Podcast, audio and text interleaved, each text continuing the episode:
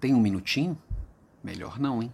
Oiê, bom dia. Se tem uma coisa que detona qualquer produtividade, qualquer dia de trabalho, essa uma coisa seria com certeza interrupção. E essa pergunta, tem um minutinho, deveria te arrepiar até a alma. Qual o líder que nunca passou por ela? Talvez hoje você já tenha passado, talvez ontem, domingo. E sabe por que ela acontece? A culpa é sua, porque você deixa.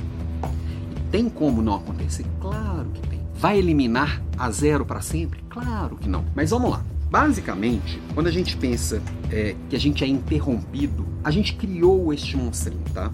E aí você pode me perguntar, mas eu sou um gerente de portas abertas. Eu tenho que estar disponível para minha equipe. Eu não tô falando para você fazer o contrário, não, para você se tornar aquele objeto distante e que precisa de muita burocracia para chegar perto. Não. Esse tipo de gerente também não tem espaço. O que eu tô falando é para você organizar este espaço. E aí, tudo começa por você. Como você cuida da sua agenda?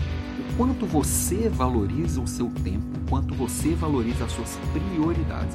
Que hora que as pessoas entendem que você é uma pessoa organizada, já tem um primeiro entendimento que não é chegar a qualquer hora com qualquer assunto. Senão, as pessoas vão fazer da agenda delas mais importante que a sua. Vão fazer da prioridade delas a sua prioridade.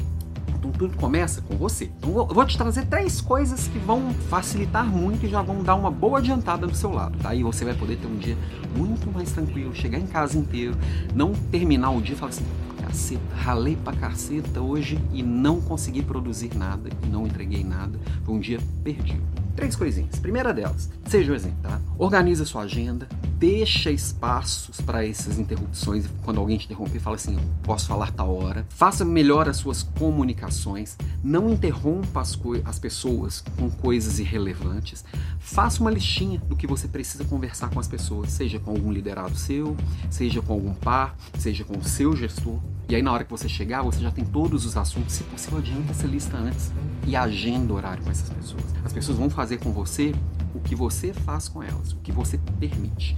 Então, hum, eu tenho certeza que 90% das coisas que te interrompem não são urgentes. Tenho certeza que 90% das coisas que te interrompem não são relevantes. E eu tenho certeza que a maioria delas é só para mostrar que está fazendo alguma coisa. A partir da hora que você organiza isso e você tem rituais de acompanhamento, você consegue falar com frequência de uma forma organizada, com pauta, com ata, isso deixa de ser necessário, porque as pessoas têm clareza do que é relevante, as pessoas têm clareza do que, do que realmente é importante e você já tem um ritual para saber o quanto cada um está fazendo. Então, primeiro passo, cuidar da própria agenda, dar visibilidade para isso e dizer não, tá? Segunda coisa, provocar as pessoas, e aí especialmente as da sua equipe, tá? Mas funciona também com pares e gestor. Você trabalhar a comunicação assíncrona. O que, que é isso? Ao invés de alguém só te mandar uma mensagem ou bater na sua porta, independente, tem os, hoje os escritórios físicos e os virtuais, não faz diferença nenhuma. Ao invés de alguém bater na sua porta e perguntar, tem um minutinho? Ou te mandar um WhatsApp assim, tem um minutinho?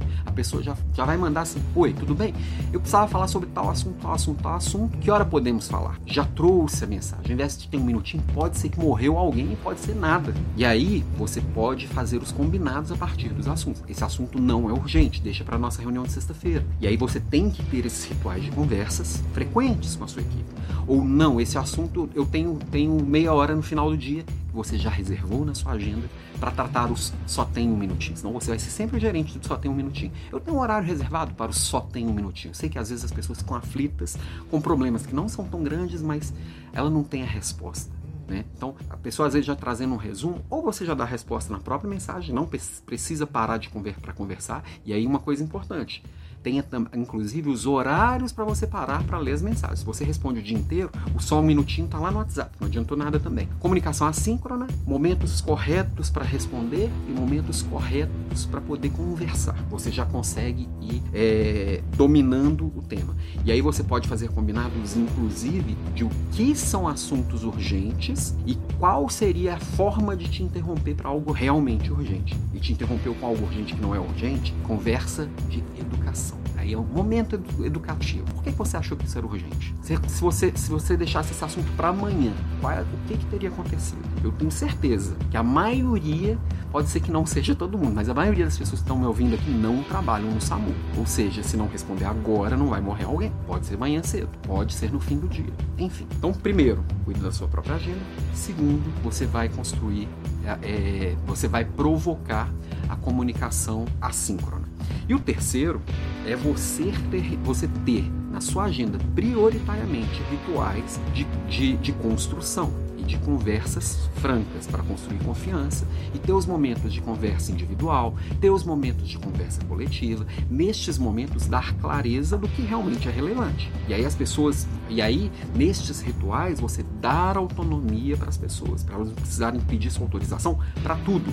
Tem muito gestor que reclama que não tem tempo para nada, mas se a pessoa precisa trocar um papel higiênico, precisa lá pedir autorização do gestor. Não, se você quer ter tempo para ser realmente gerente, você precisa dar autonomia para as pessoas. As pessoas precisam decidir, as pessoas precisam fazer, senão você fica cuidando de coisinhas e realmente não vai tomar decisões estratégicas. Vai se afastar do estratégico, vai ficar ali no operacional o dia inteiro, porque, ah, mas minha equipe não é madura. Ela não é madura porque não tem autonomia. E aí fica aquela história lá do Tostines, né? Vende mais porque é fresquinho, é fresquinho porque não vende mais.